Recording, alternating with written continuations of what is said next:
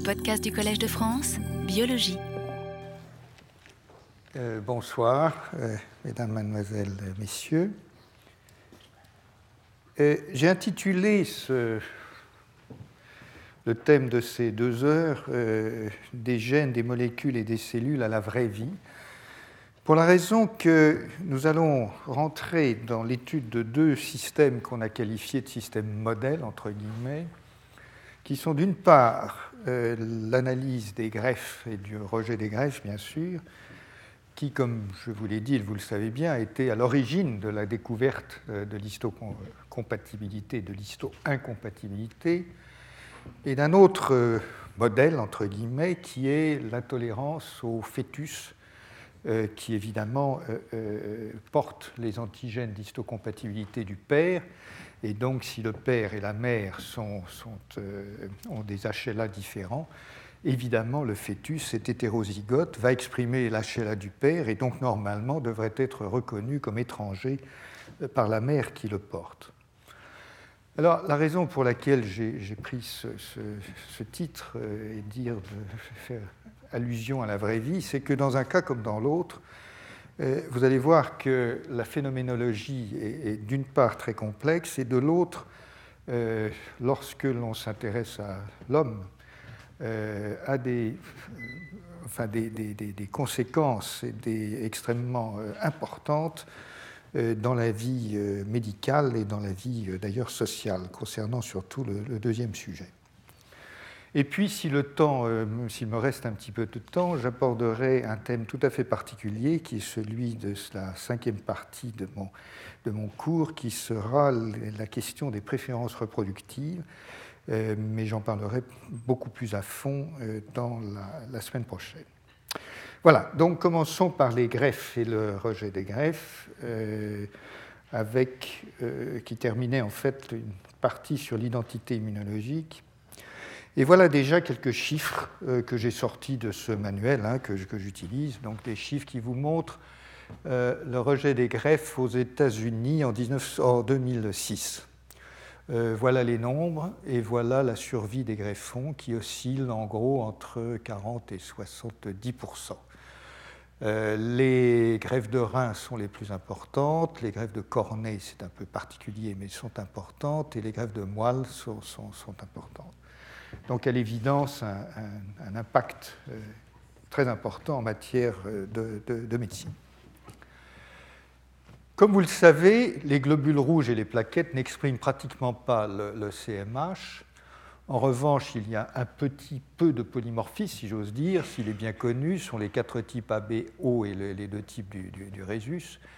Euh, mais enfin, il n'y a pas de, problème du côté des, globules rouges et des plaquettes. Euh, en revanche, en transplantation, euh, l'histocompatibilité est capitale, qu'il s'agisse euh, d'organes, de moelles ou de cellules souches, qui est évidemment une problématique montante. Une greffe, c'est une série de phénomènes très complexes.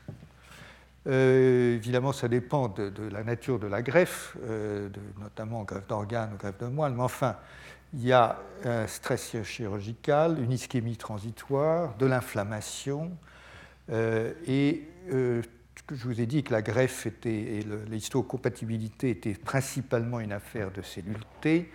Il n'empêche qu'il y a une activité transitoire euh, de, de, de, des processus, de tous les processus de l'immunité innée. Il n'empêche que souvent il y a ce qu'on appelle une tempête de cytokines qui se déclenche à l'occasion de la greffe donc le phénomène est, en réalité très, complexe et ça n'est pas du tout euh, quelque chose de simple. C'est d'autant moins simple que, en fait, on transfère simultanément euh, du tissu des cellules présentatrices d'antigènes qui sont présentes dans le tissu, dans le sang, dans la lymphe, enfin dans tout ce qu'on transplante, des cellules T, des cellules T régulatrices, des cellules natural killer, et éventuellement d'ailleurs, euh, fait qui peut être significatif, comme vous allez le voir, des cellules qui sont infectées par des virus. Euh, et donc il y a beaucoup de raisons pour lesquelles euh, ce que l'on greffe peut être reconnu comme étranger avec des, acteurs qui, peuvent contribuer, comme les cellules présentatrices d'antigènes, contribuer très fortement à, déclencher des réactions de, rejet. Alors bien entendu, dans la vision très simplifiée qu'on avait de la greffe il y, a, il y a 30 ou 40 ans, en gros, euh, on ignorait ce qu'était, on ne savait pas ce qu'étaient les cellules régulatrices, et en gros, on avait une connaissance très très médiocre des cellules natural killer. Et en plus, très souvent, on n'avait pas les moyens d'évaluer les, phénomènes infectieux. Euh, donc, évidemment, ce qui s'est produit au cours des dernières décennies, c'est que la problématique est devenue euh, plus complexe. et vous allez voir comment.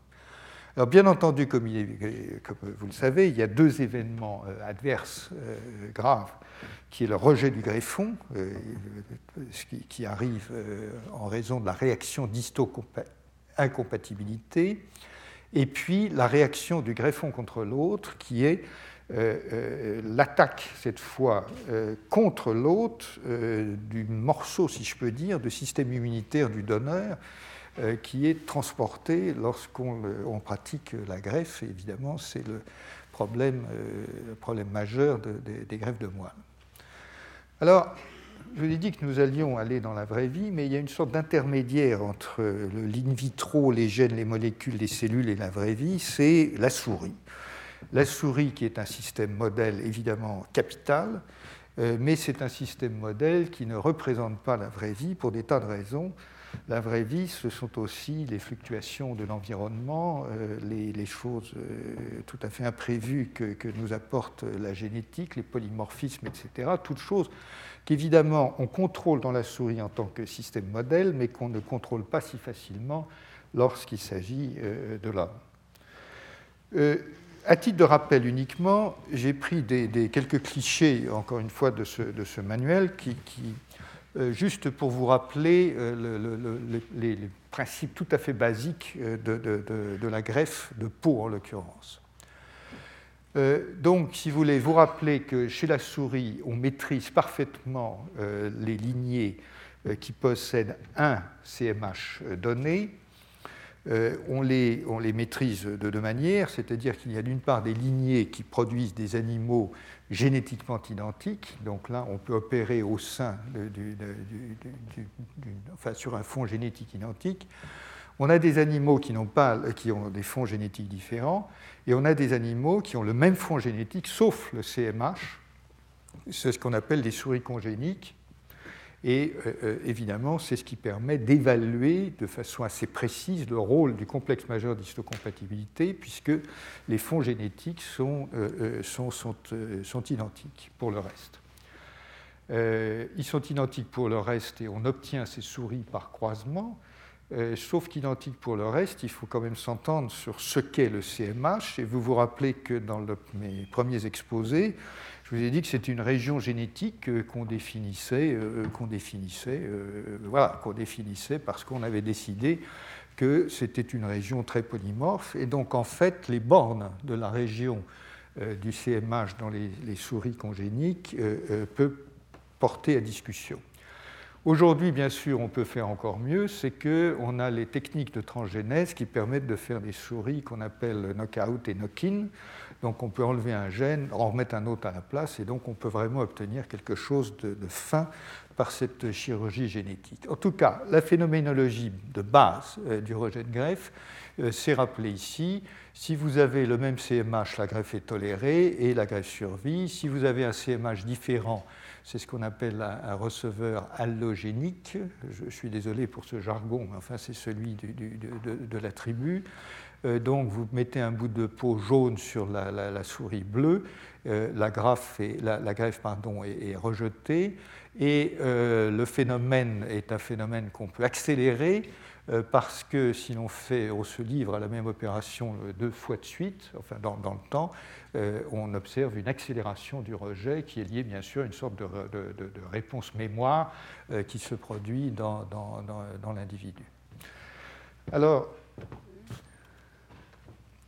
je rappelle ici maintenant ce qu'on appelle un antigène mineur d'histocompatibilité. Cette fois, les deux MHC sont semblables. mais c'est le fond génétique qui est différent. Et dans le fond génétique, vous avez des gènes qui sont des variants polymorphes. Ça ne veut pas dire qu'ils marchent dans un cas et qu'ils ne marchent pas. Ça veut simplement dire qu'ils peuvent avoir des différences d'acides aminés qui peuvent, euh, ou non d'ailleurs, altérer euh, leur fonction. Mais s'ils sont présentateurs, s'ils fournissent au, CMH un peptide qui est, euh, qui est, différent et qui est reconnu comme tel par le système immunitaire, bah, effectivement, sur la peau transplantée de la souris A, bien que euh, la souris soit jaune et que le CMH soit de, même nature avec la souris rouge, euh, en fait, à cause de ces polymorphismes dans d'autres gènes, le CMHA de la première souris va présenter des peptides qui sont différents de ceux de la souris rouge, et donc la souris rouge va reconnaître cela comme étranger et rejeter, euh, et rejeter la greffe. Alors bien entendu, ce rejet-là, comme je vous l'ai expliqué, est plus lent. Euh, pourquoi? Parce que, en gros, euh, ici, on a un cumul de réactions. lorsque le, le, CMH est différent, on a un cumul de réactions qui est lié notamment à l'accumulation des, peptides différents qui sont présentés. Donc c'est en fait une somme de réactions différentes euh, qui contribuent, euh, qui, convergent pour rejeter la greffe, tandis que là, en gros, il n'y en a qu'une seule et donc le rejet est plus lent, mais le rejet euh, existe. Lorsqu'on regarde donc le problème des, greffes syngéniques, donc en admettant qu'on a exactement le même complexe majeur d'histocompatibilité, euh, donc on, est évidemment euh, confronté au problème des antigènes mineurs. Alors bien sûr, ce, phénomène, vous, l'aurez compris, est en quelque sorte masqué euh, lorsque la greffe est allogénique, parce que le, rejet par la greffe allogénique, greffe allogénique pardon, est plus, plus rapide et plus brutal que, le, rejet d'un antigène mineur. mais, enfin, mais enfin, il existe. Euh, il y a beaucoup moins d'antigènes mineurs d'histocompatibilité qu'il n'y a de polymorphisme dans le génome. Euh, la raison n'est pas très bien comprise, c'est-à-dire qu'il y, a potentiellement beaucoup plus de peptides différents présentés par le même CMH à cause du polymorphisme dans le, génome. Je vous rappelle que le polymorphisme, c'est de l'ordre de 1% de, dans quelques 0,3% des nucléotides, ça finit quand même par faire beaucoup. Hein. Et donc potentiellement, ça donne pas mal de peptides différents entre deux, génomes. Et euh, les antigènes mineurs sont moins, euh, euh, nombreux que l'on pourrait le prévoir par le polymorphisme. Euh, peut-être parce qu'il s'agit de peptides particulièrement solidement ancrés dans, le MHC ou présentés avec plus d'abondance, ou, Dieu sait quoi, on ne sait pas exactement. En général, leur expression est peu spécifique des tissus. Donc ces antigènes mineurs d'histocompatibilité, euh, ils peuvent causer non seulement le rejet de greffe, mais la réaction du greffon contre l'autre, et dans cette revue euh, Nature Reviews qui décrit, enfin qui rapporte euh, toute une série de données sur euh, cette réaction du greffon contre l'autre, vous trouvez ce schéma qui montre comment les cellules T du donneur se, mobilisent pour commencer contre donc un peptide étranger, perçu comme étranger qui vient du receveur, euh, et comment cela évolue grâce aux APC, euh, euh, donc aux cellules présentatrices d'antigènes du donneur, qui perpétuent le processus en s'infiltrant dans les tissus. je vais vous le montrer dans, dans, un instant. Dans les greffes dites allogéniques, on est dans un processus différent, c'est-à-dire que euh, cette fois, les deux CMH euh, sont différents. Donc euh, il y a des différences chez l'homme au niveau du HLA, chez la souris au niveau du H2.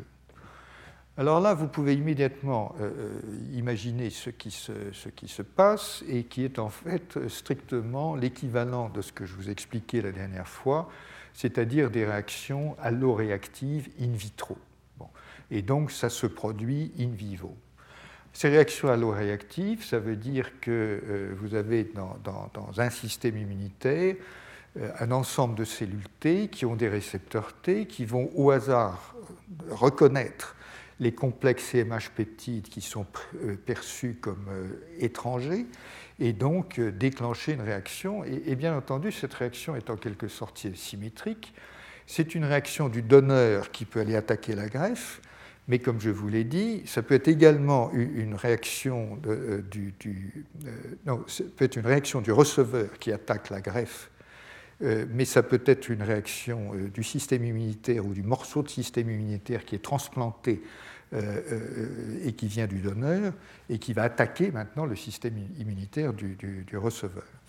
Donc, si vous voulez, ça peut se produire dans un sens ou dans l'autre.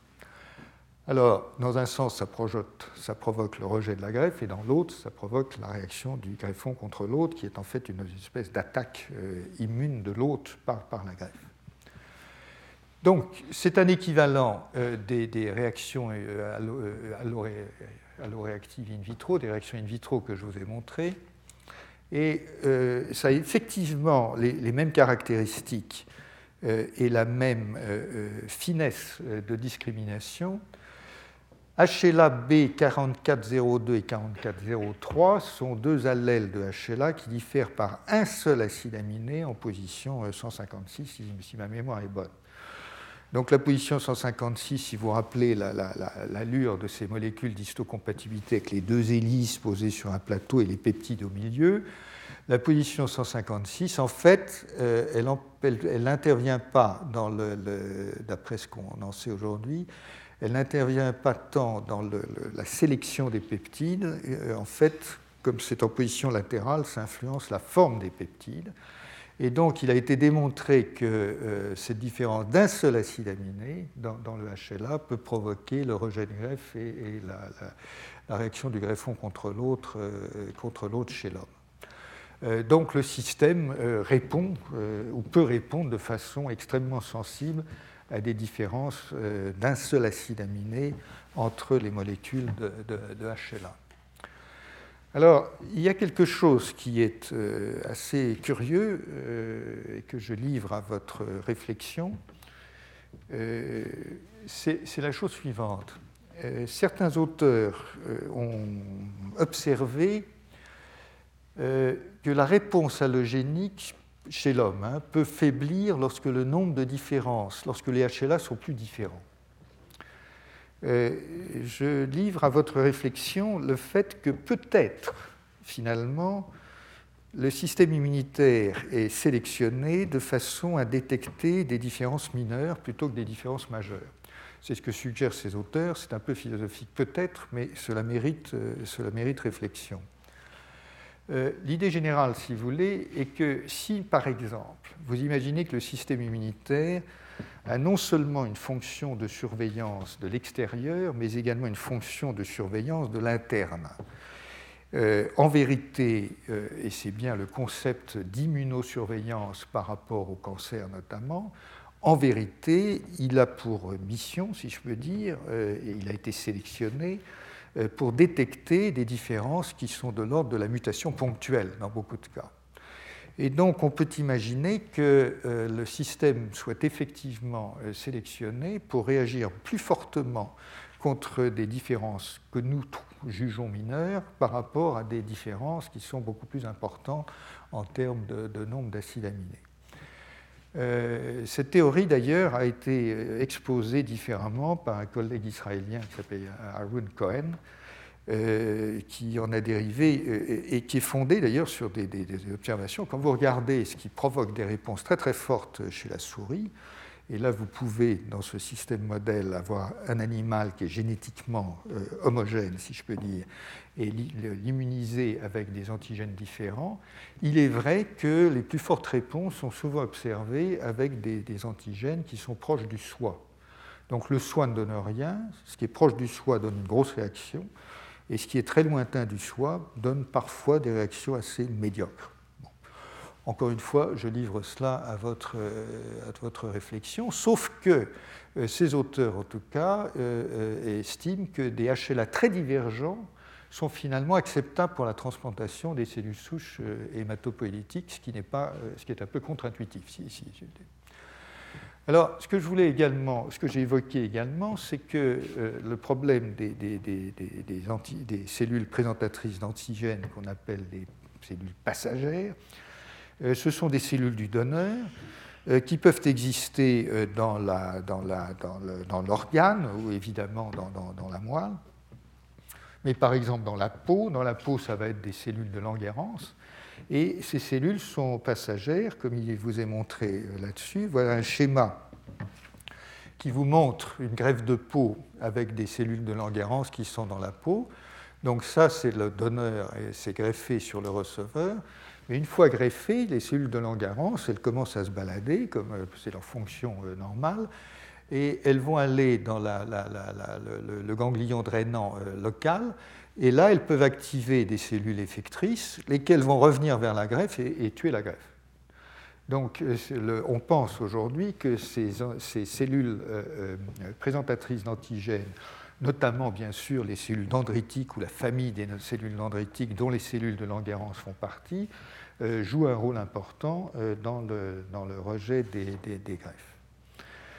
Alors en fait, il y a deux manières, euh, il y a deux, phases dans le rejet de greffe euh, qui sont illustrées ici, puisque vous avez la phase qui résulte de la euh, reconnaissance directe, et là donc, c'est ce que je vous ai expliqué, les APC, les APC c'est donc les cellules présentatrices d'antigènes, du donneur qui migrent et qui stimulent des cellules alloréactives, et puis, euh, vous avez maintenant euh, l'alternative, c'est que les cellules maintenant du, euh, présentatrices d'antigènes du receveur, cette fois, absorbent des, protéines qui viennent du donneur, parce qu'il y a pas mal de, cellules qui sont tuées, qui, sont détruites dans le processus. Et donc, les cellules présentatrices du receveur ont toute l'attitude d'absorber les protéines et de présenter des peptides qui viennent euh, du, donneur, et cela, bien sûr, euh, déclenche une réponse euh, dite indirecte.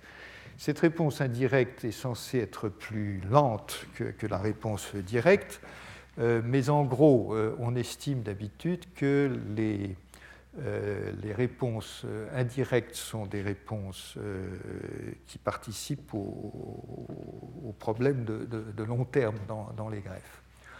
Donc ce que ceci vous indique, c'est que les, peptides peuvent être dérivés euh, des protéines, incidemment, euh, des protéines du, donneur, mais aussi euh, du CMH même du donneur. Hein ça, je ne vous l'ai pas dit jusqu'à présent, mais les antigènes d'histocompatibilité eux-mêmes sont évidemment producteurs de peptides comme n'importe quelle autre protéine. Donc non seulement ils présentent des peptides, mais s'ils sont absorbés par une cellule et coupés en rondelles, ils présentent eux-mêmes des peptides. Et comme ils sont polymorphes, c'est une source euh, de peptides étrangers. Bon. Mais c'est un peu un, enfin, ce n'est pas un détail, mais c'est cohérent avec le reste. Donc, la, reconnaissance, euh, directe est généralement responsable du rejet aigu de la greffe et l'alloreconnaissance indirecte, donc le deuxième processus que je vous ai décrit, euh, est responsable d'un rejet, euh, rejet euh, chronique. avec, donc on peut observer, si vous voulez, on peut observer la transition entre, entre les deux. Euh, et voir qu'au départ, euh, la voie directe représente à peu près 90 ou concerne 90% des cellules T, et puis ensuite euh, le système dérive et bascule vers la voie indirecte. Alors, le résultat de tout ça, c'est que pour contrôler le processus, ben, il, faut de l'immunosuppression, et donc l'administration de, molécules euh, immunosuppressive est, essentiellement de règle euh, dans les, greffes euh, dites allogéniques. Alors ça, c'est la version relativement, comment dire, enfin c'est la version assez classique et assez bien établie maintenant de l'alloreconnaissance par les cellules T. Mais nous avons passé quelque temps à, décrire les cellules natural killer et le fait que ces cellules NK ont elles-mêmes une sensibilité au polymorphisme du HLA. Et donc, il existe un deuxième segment qui, lui, est moins, aujourd'hui moins évalué, enfin, jusqu'à présent, relativement moins évalué moins connu euh, que, le, segment qui est lié aux cellules T, c'est le fait que les cellules NK, comme je vous, ai expliqué, développent un répertoire de spécificité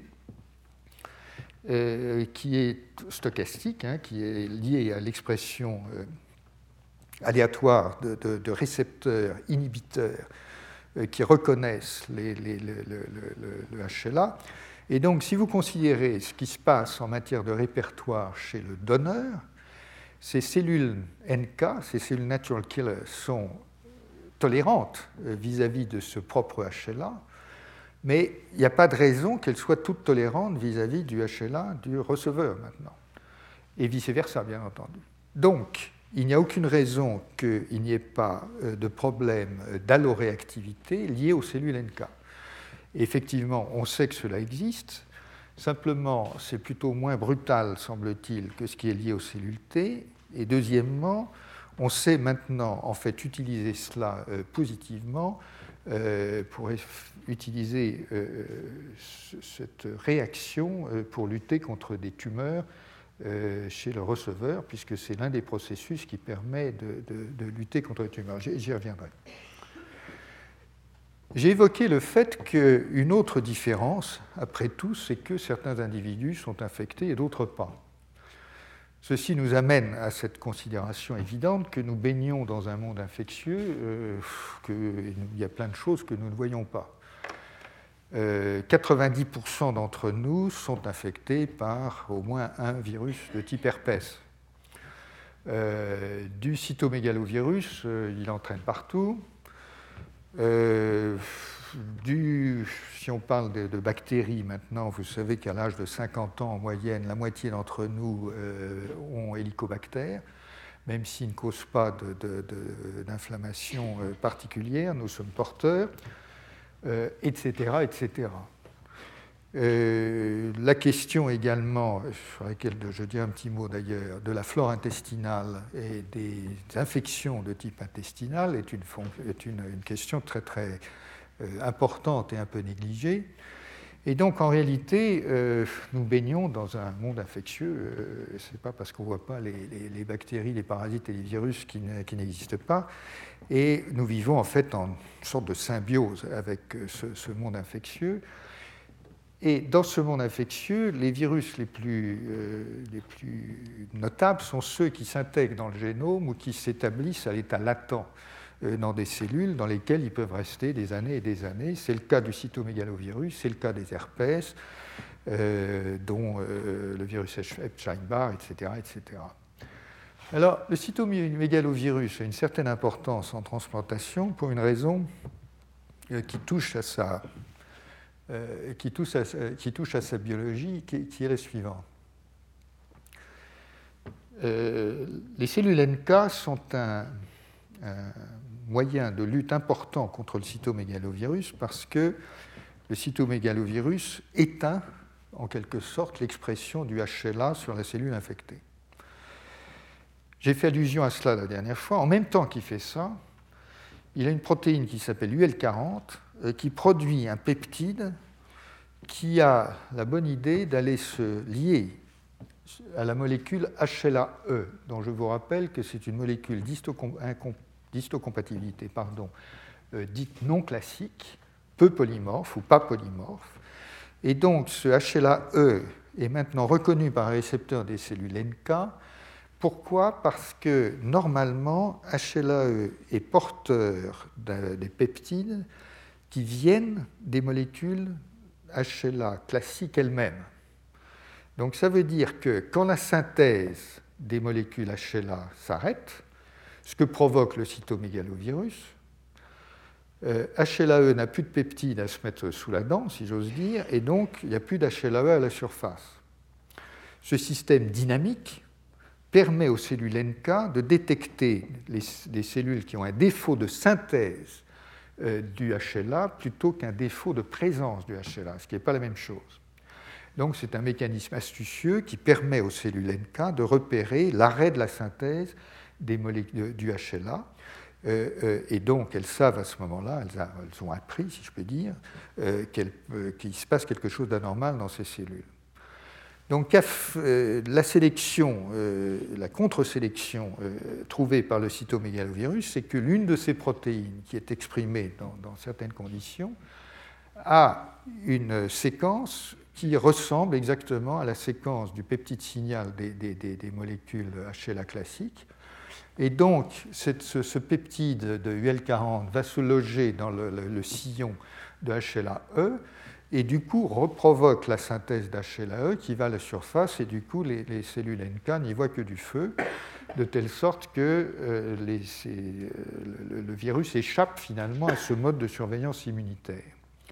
Sauf que le système a imaginé une contre-contre-offensive, si j'ose dire, en ce sens qu'il existe des cellules qui sont de type NK-CTL, ça c'est du jargon, euh, ce sont des cellules lithiques que l'on trouve euh, chez les séropositifs euh, pour le, le, CMV, le cytomégalovirus, et qui en fait reconnaissent à leur tour les cellules HLAE qui présentent le peptide de, du cytomégalovirus parce qu'il il ressemble à celui des molécules HLA classiques, mais il n'est pas tout à fait identique. Plus exactement, comme il y a plusieurs souches de CMV, comme il y a plusieurs HLA avec un tout petit peu de polymorphisme là-dedans, tout ce petit monde est capable de se lier à HLA-E, mais il y a quelques différences dans ce qui est présenté.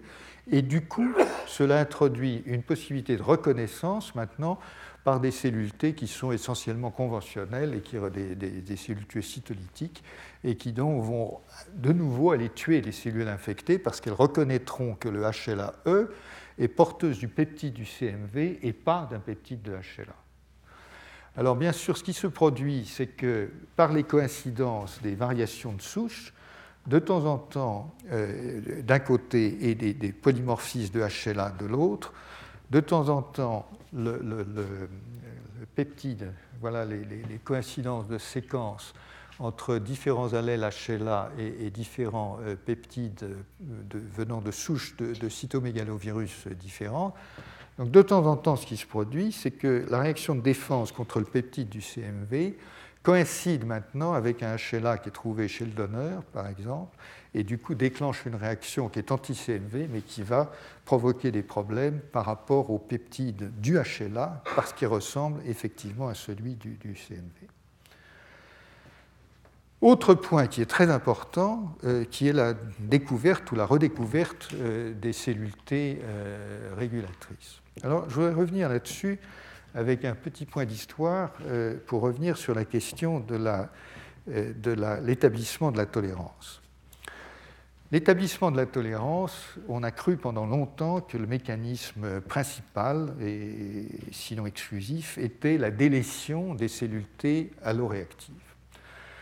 Ensuite, euh, autoréactives, pardon. Donc, si vous voulez, l'idée, c'est que euh, vous avez dans le thymus sélection positive, comme je vous l'ai expliqué, de cellules T qui reconnaissent euh, les CMH et les peptides, et puis les cellules T qui reconnaissent avec une forte affinité le CMH du soi, porteur de peptides du soi, se font harakiri, c'est l'apoptose, et elles disparaissent. On sait que ce processus n'est pas euh, parfait et de loin, et donc beaucoup de cellules T autoréactives euh, sont libérées à la périphérie. À la périphérie, ce que l'on sait également, c'est que ces cellules T autoréactives beaucoup d'entre elles sont inactivées parce qu'elles deviennent ce qu'on appelle anergiques, c'est-à-dire qu'ayant rencontré euh, l'antigène du soi dans des conditions inappropriées pour une activation bona fide, eh ben, en fait, elles sont en gros réduites au silence et puis euh, elles sont incapables de, en gros, de faire quoi que ce soit. Bon. Vous imaginez que dans ces conditions, la, tolérance est un phénomène euh, fondamentalement récessif, parce que soit vous avez tué les cellules autoactives, soit vous les avez inactivées, mais si vous faites un transfert de cellules, euh, de cellules T chez un autre animal, vous ne devez pas transférer la tolérance à quoi que ce soit puisque c'est délété, c'est fondamentalement éliminé, soit physiquement, soit fonctionnellement. En revanche, si vous avez des cellules T régulatrices qui, euh, interviennent dans l'homéostase du système, évidemment, lorsque vous transférez ces cellules, vous pouvez transférer la tolérance et la tolérance devient dominante. Ça va plus loin que ça, c'est que si vous imaginez maintenant que ces cellules T régulatrices sont capables de s'expandre, c'est-à-dire de croître dans certaines conditions, si vous les transférez chez un animal, vous transférez un petit nombre, mais si elles se développent, vous allez avoir euh, plus de cellules T régulatrices et vous allez pouvoir les transférer à niveau chez un autre animal et euh, vous pouvez séquentiellement transmettre la tolérance. Et c'est un phénomène qu'on a appelé la tolérance infectieuse, parce que c'est un petit peu comme un agent infectieux qu'on arrive à propager euh, successivement d'un hôte à l'autre. Alors, je voulais citer un papier qui est euh, deux papiers, deux articles qui sont euh, fondateurs euh, là-dedans, dans ce domaine, qui datent de 1995 essentiellement, euh, et qui ont montré dans des conditions d'expérimentation assez complexes, que je ne vais pas vous décrire parce qu'il s'agit de, euh, greffer l'épithélium thymique, euh, c'est assez, compliqué, mais ces papiers démontrent de façon très très claire l'existence d'une dominance tolérante, d'une tolérance dominante, pardon, et par conséquent euh, ont été très fondateurs dans la, question des, T régulatrices et de, leur fonction. Et vous verrez d'ailleurs après qu'il y a même d'autres prémices à, ce, type de découverte. En tout cas, donc, euh, vous avez des T régulatrices naturelles qui proviennent euh, du thymus, des T régulatrices induites qui sont plus ou moins spécifiques de l'antigène, on ne sait pas trop quelle est l'origine de ces T régulatrices. Le domaine est en pleine euh, exploration aujourd'hui. Euh, c'est assez compliqué dans la mesure où euh, il y a visiblement plusieurs types de cellules T régulatrices induites. incidemment, on les a découvertes essentiellement chez les cellules T de type CD4. On les découvre aujourd'hui chez les cellules T de type CD8. le domaine est complexe, encore une fois, et la spécificité d'antigènes est, inconnue. Néanmoins, ce qui est absolument clair, c'est que premièrement, elles existent, que deuxièmement, comme je vous l'ai dit la dernière fois, il est fort probable qu'elles constituent un lignage euh, euh, dans la mesure où des facteurs de transcription spécifiques identifient les lignées. Et troisièmement, leur rôle est maintenant démontré chez la souris euh, de façon absolument exemplaire dans je ne sais combien de situations de pathologie auto-immune, dans l'asthme, absolument euh, incroyable. Euh, et chez l'homme, les données s'accumulent. Euh, beaucoup, les données sont essentiellement des données de corrélation, c'est-à-dire qu'on constate qu'en gros, dans beaucoup de situations, il y a un déficit de T régulatrice lorsqu'il y a maladie auto-immune. Euh, et, réciproquement, on voit une élévation euh, des T régulatrices lorsqu'il y a rémission de, maladies auto-immunes. Euh, c'est un domaine, encore une fois, très, très complexe, et, donc je, ne peux pas y rentrer, mais c'est un domaine qui est extraordinairement important et qui est en plein, en plein développement aujourd'hui. Donc, la question maintenant, c'est l'intervention des régulatrices en transplantation. Euh, bien que le niveau de, définition, encore une fois, soit, euh, assez médiocre ou, peut-être pas suffisant, euh, il y a un certain nombre d'essais cliniques qui sont en cours pour voir notamment si les T régulatrices sont capables d'intervenir dans la réaction du greffon contre l'autre, puisque en bonne logique, il y a, euh, si on transférait suffisamment de T régulatrices, on devrait être capable d'inhiber euh, la réaction du greffon contre l'autre. Euh, j'ai pris ce cliché simplement pour illustrer un point qui est, vraiment, qui caractérise la biologie aujourd'hui. C'est comme ça on n'y peut rien, il faut faire avec, comme dit l'autre. voilà quelques-uns des marqueurs de surface qui sont identifiés et qui euh, règle la relation entre une T régulatrice et une cellule présentatrice d'antigènes. Alors, je ne vous demande pas de voir euh, euh, tout, tout, ça, mais ça identifie au moins une dizaine de ligands sur chacune des deux cellules, Et dites-vous que, et c'est pour ça que le domaine est complexe, et je, tiens simplement à l'illustrer de, cette façon-là, dites-vous qu'en gros, quand on intervient sur chacun de ces ligands, euh, on peut obtenir des résultats différents. On peut inhiber la, la, on peut la stimuler, on peut la machiner, etc. Donc la complexité du domaine, elle, est inhérente euh, au problème de reconnaissance cellulaire.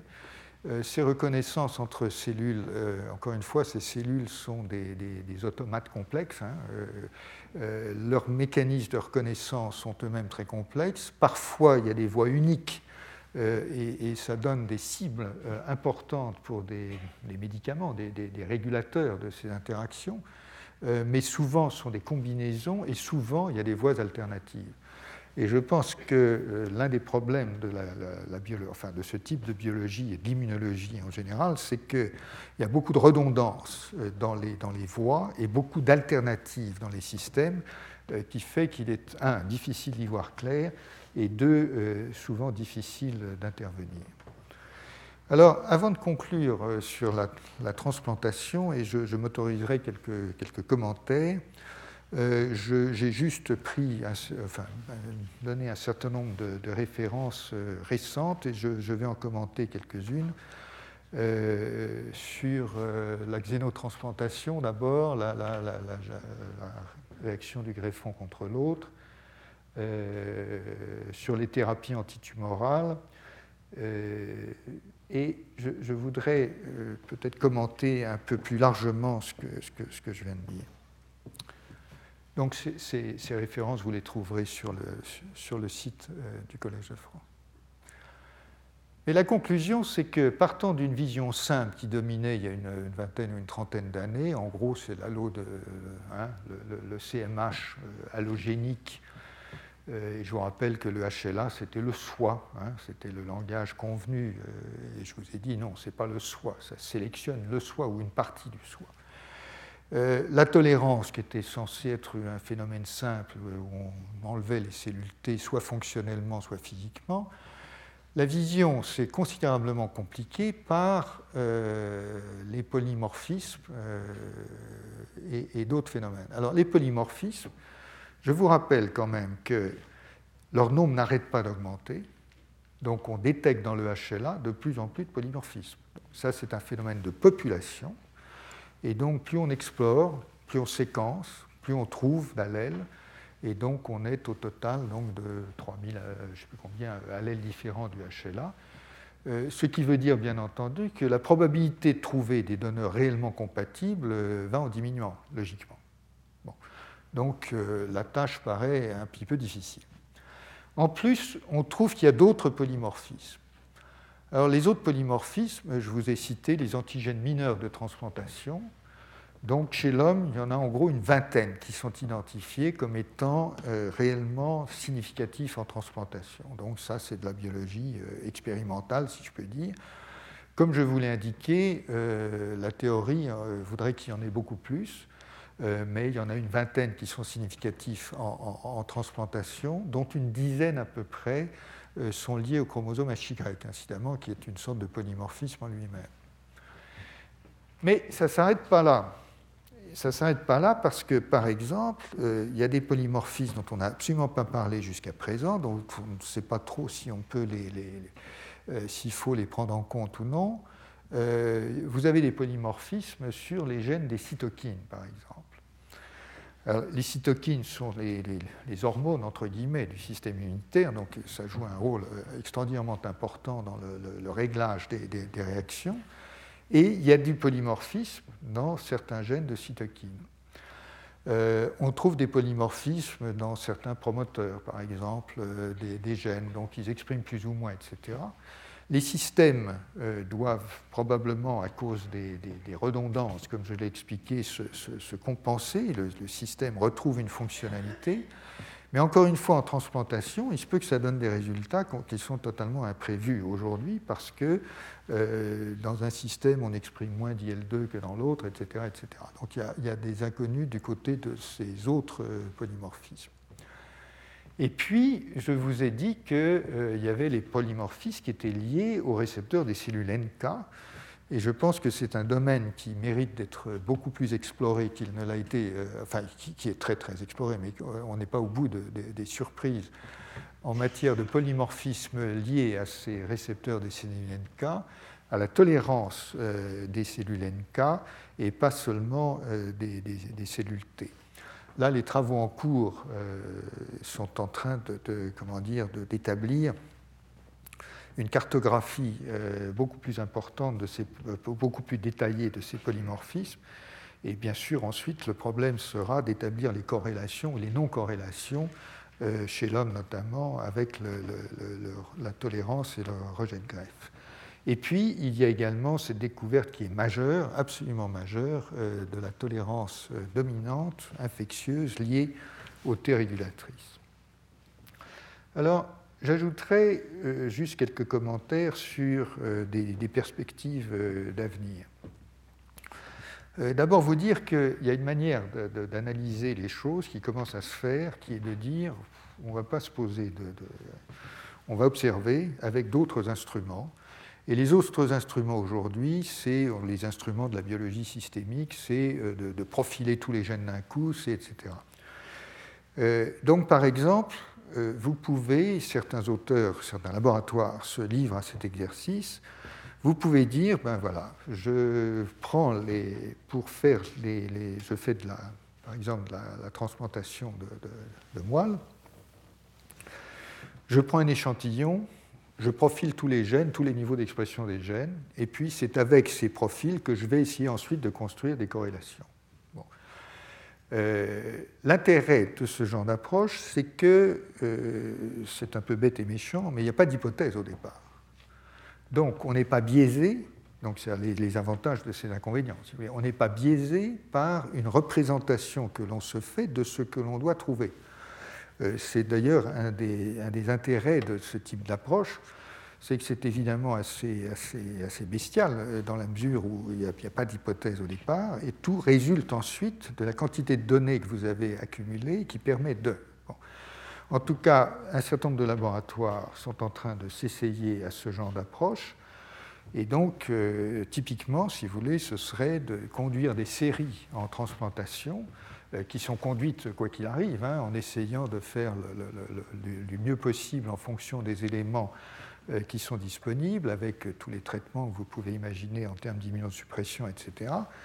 Euh, mais de garder un échantillon et puis d'analyser tous les gènes, toute l'expression des gènes dans le mélange, et puis essayer d'en déduire ensuite euh, des, hypothèses en disant, bah, tiens, on n'avait pas vu ça, mais l'interleukine machin, ça, a l'air de corréler avec, etc.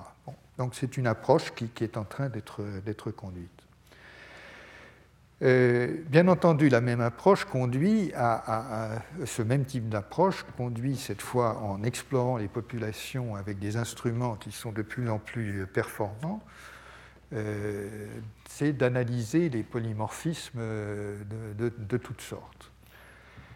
Euh, je crois vous l'avoir dit, mais je le, répète, les technologies se, développent de façon absolument étonnante.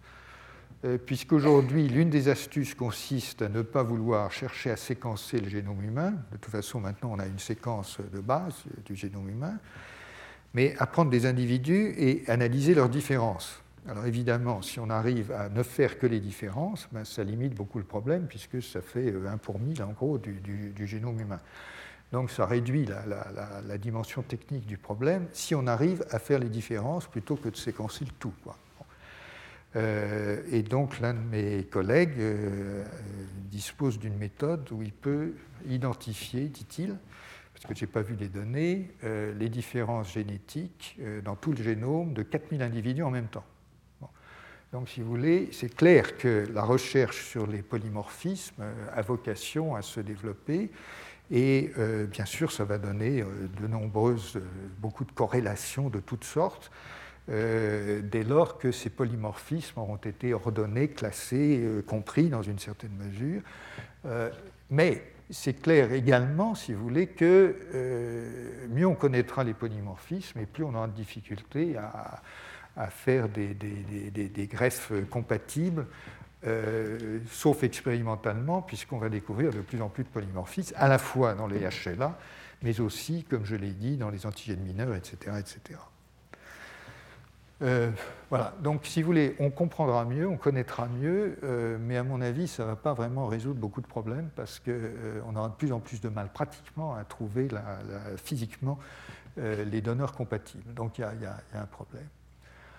Alors, je vous parlerai dans, quelques minutes d'une molécule qui, est intéressante, qui s'appelle HLAG, parce qu'elle est immunosuppressive. Mais ça, je le laisse pour la partie suivante. Euh, bien entendu, euh, toute l'industrie pharmaceutique est mobilisée pour euh, développer des immunosuppresseurs plus spécifiques, plus performants, etc. Mais enfin, ce n'est pas forcément facile de régler un régime d'immunosuppression de long terme pour, pour, des, pour des greffés. et le problème, bien sûr, ce sont tous les effets annexes et indirects euh, qui peuvent être euh, tout à fait, tout à fait euh, nocifs. Quand vous êtes immunosupprimé, vous êtes forcément plus fragile pour un certain nombre de choses. Donc il y, a, un problème de ce côté-là. De telle sorte que la question des T régulatrices devient extrêmement, comment dire, représente un, un, espoir tout à fait significatif. Parce que si on arrive à réinstaller ces T régulatrices, euh, on peut obtenir une tolérance de long terme, on sait le faire chez l'animal, hein. on peut obtenir une tolérance de long terme sans immunosuppression. La, tolérance est établie, on rétablit une homéostase euh, dans l'organisme. Euh, c'est ce qu'on fait dans les modèles animaux avec les, pathologies auto-immunes. Donc, euh, je pense que, et beaucoup pensent, hein, ça n'a rien d'original, que la question des, des, régulatrices est, extrêmement, euh, extrêmement, importante. Mais, mais, mais, mais, vous avez d'autres problèmes. C'est que, euh, est-ce que ça va. Est-ce qu'on rentre là dans le domaine potentiel, hein, puisque encore une fois les premiers essais cliniques sont en cours et c'est pas c'est pas du tout au point, c'est pas la question, c'est vraiment un sujet de recherche et de recherche clinique, mais un sujet de recherche. Euh, va-t-on arriver à des questions de traitement euh, personnalisé? Les traitements personnalisés, euh, c'est donc les problèmes bien connus de thérapie cellulaire. Les problèmes de thérapie cellulaire, techniquement parlant, vous avez des tas de problèmes techniques à régler, notamment ce qu'on appelle la fabrication GMP, c'est-à-dire dans des conditions cliniquement acceptables, euh, de ces cellules, ce qui veut dire des conditions de stérilité, des protocoles, etc., etc., qui sont très, très compliqués à mettre en, ordre. Euh, d'autant qu'aujourd'hui, euh, ces T régulatrices, on ne sait pas tellement bien, ça dépend des types, mais on ne sait pas forcément bien les faire croître in vitro, alors que l'idéal, bien sûr, ce serait de les faire pousser, de les développer, et puis ensuite d'infuser une bonne dose de T régulatrices dans, dans les conditions adéquates. Donc, si vous voulez, derrière tout ça, vous avez un espèce de, problème euh, qui, a déjà été, euh, enfin, qui est bien connu dans les questions qui touchent à la thérapie génique, par exemple, et à la thérapie cellulaire en général, c'est que dans la mesure où vous voulez réinfuser des cellules, ben, il faut les produire. Il vaut mieux qu'elles soient histocompatibles et qu'elles viennent du donneur lui-même, euh, pour des tas de raisons. Et vous avez des problèmes techniques et des problèmes de coûts qui sont colossaux. Euh, parce que, euh, et, dont la communauté euh, de recherche, en tout cas, n'a pas l'habitude. Vous vous rendez compte que si une, comment dire, un essai clinique quoi, qui utilise des, cellules régulatrices ou, autres, mais des cellules régulatrices en l'espèce, si le moindre essai clinique sur une dizaine de, patients coûte en gros 1 à 2 millions d'euros, euh, ben, ce n'est pas la portée de tout le monde et on ne va pas en faire euh, tant que ça. Donc il y, a de vrais problèmes euh, qui sont liés à, ce type de recherche, bien qu'aujourd'hui, encore une fois, elles paraissent très importantes. Puis alors, je voulais vous dire juste un mot des, des, parce que c'est un, point qui a fait des progrès, là encore. Euh, ce serait d'avoir des, animaux, et notamment des porcs, qui soient donneurs d'organes. Euh, pourquoi des porcs? Parce que curieusement, l'anatomie du porc et le système immunitaire du porc est relativement proche de celui de l'homme. Là, très brièvement, il y a eu des progrès de fait, et notamment des progrès parce qu'on sait faire aujourd'hui des ports transgéniques. Donc on peut leur mettre du HLA humain, donc il y a des ports qui ont du HLA humain. Et surtout, on a réussi à supprimer, à éliminer plus exactement, pardonnez-moi, à éliminer des problèmes, euh, certains problèmes immunologiques qui étaient liés euh, notamment aux anticorps euh, xénogéniques contre, contre le greffon. Donc il y, a eu des progrès là-dessus. Mais, mais, mais, mais, personne, d'abord, ce n'est pas réglé complètement sur le plan immunologique. Et puis, il y a une question, une question éthique, qui est une question enfin, éthique ou de, sécurité qui, est, qui n'est pas réglée. Euh, et qui est celle-ci. Bien entendu, vous pourriez dire qu'il y a un problème culturel par rapport à certaines cultures, d'accepter un greffon qui viendrait du porc, mais ce n'est pas de ça dont je voulais parler. Ce dont je voulais parler, c'est que quand vous faites une greffe euh, comme ça, ce que vous faites, c'est que vous introduisez dans l'organisme euh, un autre génome avec notamment ces rétrovirus intégrés. Et donc la question qui est posée par un certain nombre de personnes, et qui n'a pas pour l'instant pas de réponse, c'est de dire est-ce que, en effectuant la transplantation, pour autant qu'elle marche, est-ce qu'on ne va pas euh, se mettre en condition de favoriser l'émergence de nouveaux virus euh, qui viendraient du porc et qui s'adapteraient à l'homme, puisqu'on les a transposés, euh, puisqu'on a transféré chez l'homme? Alors on a beaucoup débattu sur ces questions. Pour l'instant, à ma connaissance, il n'y a, pas de réponse.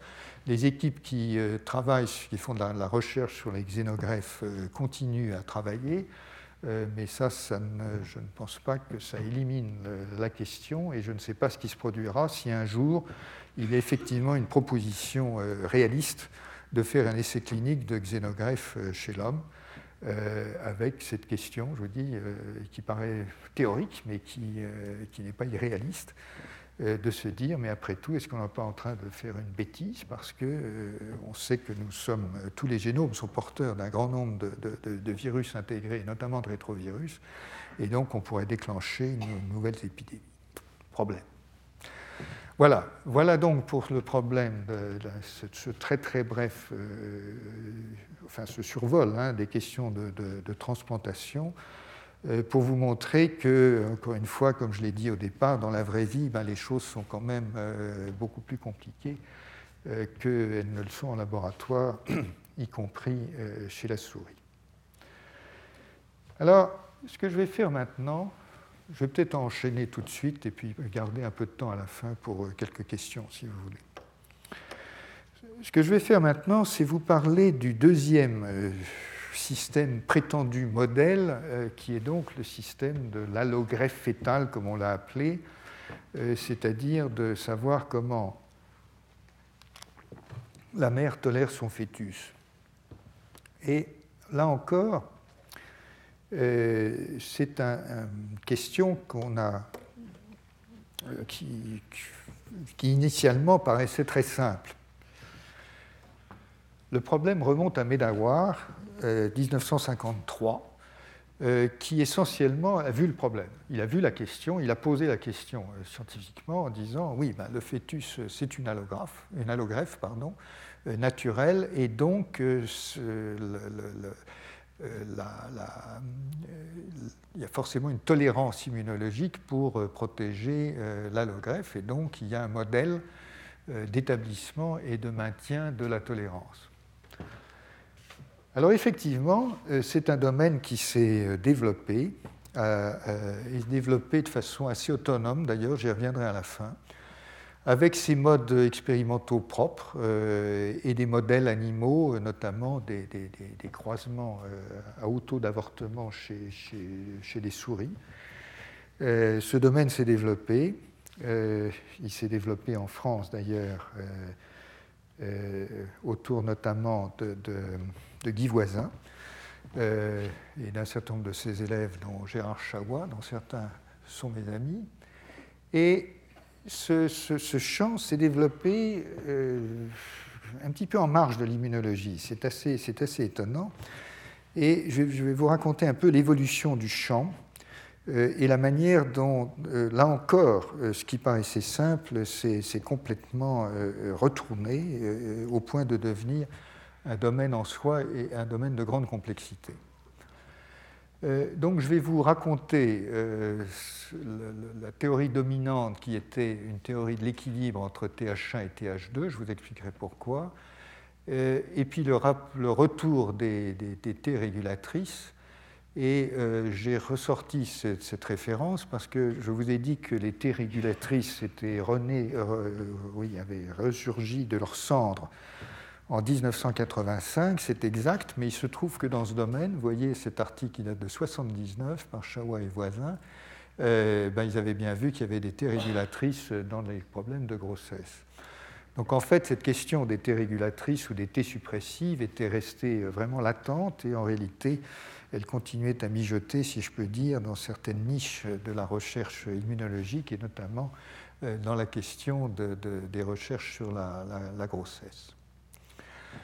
Alors, un domaine autonome, donc, qui a euh, ces pathologies, euh, la prééclampsie, les grossesses extra-utérines, les défauts génétiques, les problèmes de, stérilité. Donc, euh, c'est un processus naturel, bien sûr, que la grossesse avec des pathologies et des pathologies graves. Bien entendu, la première chose à prendre en considération, c'est le fait qu'il y, a une anatomie et cette anatomie est principalement liée, bien sûr, à l'isolement physique dans, le, placenta. Alors la version simple des choses, c'est que ben, c'est très simple, en réalité, le fœtus, il est isolé.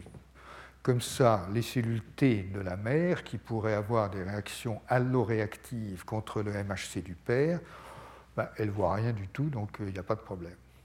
Donc euh, voilà, ça c'était la version simple. Évidemment, vous en doutez, ce n'est pas du tout ça qui se passe, et euh, pour le voir, il faut commencer à aller dans l'anatomie du placenta. Donc on sait aujourd'hui que le placenta comporte des cellules d'origine maternelle, mais aussi d'origine fétale, qu'il y a des couches de cellules avec des, fonctions distinctes, euh, et que la structure du placenta de la souris n'est pas exactement la même que celle de l'homme, de la femme en l'occurrence. Dans un cas, vous avez des trophoblastes géants, euh, de l'autre, ce qu'on appelle des trophoblastes extravileux. Je vais vous montrer un cliché. Euh, bref, l'architecture n'est pas tout à fait la même, euh, mais fonctionnellement, c'est assez, assez, convergent. Voilà un cliché qui vous montre en gros ce qui se passe chez la souris en haut et chez l'homme en bas, avec le côté fœtal qui est en bas et le côté maternel qui est là.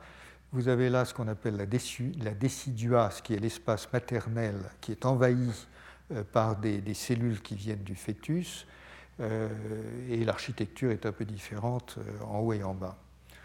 Donc en gros, si vous voulez, vous avez entre l'espace maternel et l'espace fœtal, vous avez une espèce de no man's land dans lequel, qui, a une architecture différente.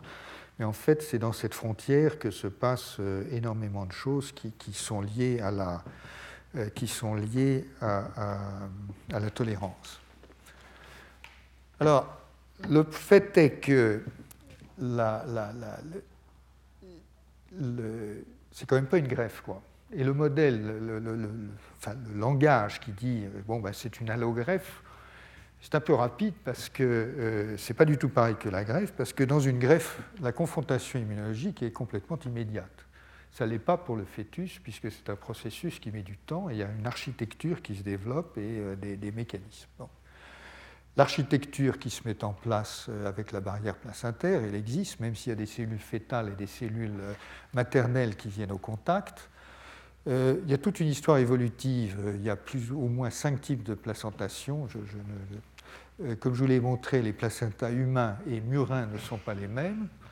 Et puis, je voudrais redire une fois de plus que les systèmes immunitaires de l'homme et de la souris sont beaucoup moins semblables qu'on ne le croit et qu'on l'espère en réalité, à telle enseigne que, euh, encore une fois, en matière de, recherche immunologique, la souris n'est pas un si bon modèle que ça euh, pour savoir ce qui, ce qui fonctionne chez l'homme, euh, notamment en matière de vaccination, comme je vous l'ai dit, je crois, plusieurs fois en matière de vaccination, fort malheureusement, euh, il y a beaucoup, beaucoup de, vaccins euh, qui sont élaborés chez la souris qui ne marchent absolument pas chez l'homme.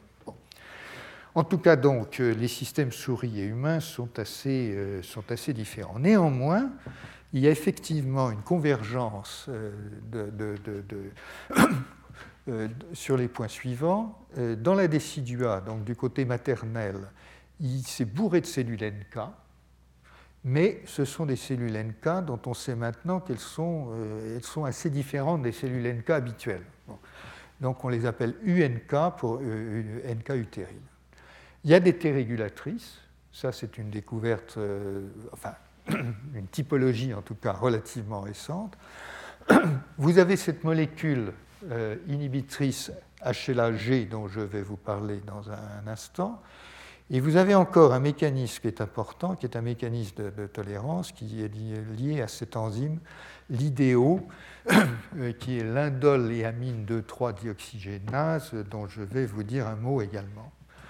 Donc vous avez euh, ces mécanismes, et bien d'autres bien entendu, mais ces mécanismes qui sont relativement singuliers, mais qui sont les mêmes, en gros les mêmes chez l'homme euh, et chez la souris. Je vous remonte, pardon, le même cliché pour vous indiquer où ça se trouve. Donc, les, les, NK utérines se trouvent dans la, vous avez plein la, la, décidua, les T régulatrices également, et euh, vous verrez qu'il y a du HLAG un peu partout dans cette zone. Je vous montrerai un cliché. Euh, et donc, c'est bien dans cette zone intermédiaire que, c'est une espèce de zone tampon que se joue un certain nombre de phénomènes qui touchent à l'immunosuppression. Donc gardez en mémoire que, évidemment, le placenta a une architecture. Cette architecture n'est pas la même chez l'homme et chez la souris, mais que fonctionnellement, ça se ressemble. Et que parmi les acteurs importants, au moins les acteurs cellulaires, on trouve des cellules NK particulières, les cellules NK utérines, et puis euh, des cellules euh, régulatrices euh, qui peuvent être importantes. Mais avant de, revenir à, ces questions, euh, d'actualité, je fais un tout petit peu d'histoire et, vous raconter la, manière dont un, concept euh, s'est établi, s'était établi, c'était le concept TH1, TH2. Alors si vous vous souvenez, euh, dans des cours précédents, j'ai évoqué le fait qu'il y avait des cellules T, CD4+, donc les cellules T qu'on appelle T-helper, enfin les T CD4+, et je vous ai dit, mais il y en a plusieurs sortes qui correspondent à des lignages différents. Euh, les TH1, les TH2, les TH17, qui est une découverte qui date de 2-3 ans seulement, et possiblement les T régulatrices CD4+. Bon. Les TH1, les TH2 produisent des cytokines de types différents, mais le point important, c'est que TH1 s'est branché, si je peux dire, pour faire de l'immunité cellulaire, et TH2 pour faire beaucoup plus de l'immunité humorale. Et donc les cytokines qui sont produites sont, adéquates à cette, euh, à cette, phénoménologie. Donc je reprends euh, l'histoire du concept TH1, TH2 euh, en partant du début, c'est-à-dire qu'on s'est aperçu très rapidement, bien sûr, donc il y a au moins une vingtaine d'années, que l'unité fœto-placentaire était effectivement reconnue et reconnaissable par les cellules maternelles. Euh, l'une des raisons d'ailleurs, c'est qu'en fait, on trouve, chez la, on trouve euh, des, des allo-anticorps contre les, les, les HLA-A et HLA-B du père. on peut en trouver ces allo-anticorps en circulation dans le sérum de la, de la femme enceinte. Et donc, ça suppose, enfin, dans la théorie, euh, normal, si je peux dire, de, classique de, fabrication des anticorps, ça suppose qu'il y ait une intervention des cellules T, donc indirectement, euh, ça suggère que les cellules T euh, ont pu reconnaître, les cellules T de la mère ont pu reconnaître le HLA du père. Mais en tout cas, on peut détecter des cellules T réactives chez la femme enceinte assez tôt dans la grossesse, dès la première grossesse et tôt dans la grossesse. Euh, il y a un point qui est important, c'est que dans la zone intermédiaire que je vous ai montrée, on s'est aperçu rapidement que les, cellules intermédiaires, les trophoblastes qui viennent du fœtus, n'expriment pas le HLA. Donc de ce fait, ils sont invisibles, entre guillemets, euh, ils sont invisibles par rapport aux, euh, pour les cellules T qui viendraient de la mère. Néanmoins, et, vous allez voir, ils, expriment cette molécule qu'on appelle HLA-G, et je vous en parlerai plus en détail dans un instant. Et euh, alors qu'il y a des indications que des cellules T de la mère reconnaissent le fœtus, il y a également des indications que des cellules T euh, fétales circulent dans le sérum, enfin dans la, circulation de la mère et sont détectables effectivement dès les premières semaines euh, de, la grossesse.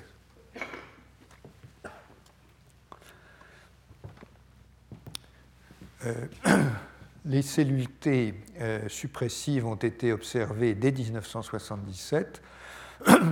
Et bien sûr, on s'est posé rapidement la question de euh, savoir si la tolérance était systémique euh, ou locale, c'est-à-dire confinée, confinée, au,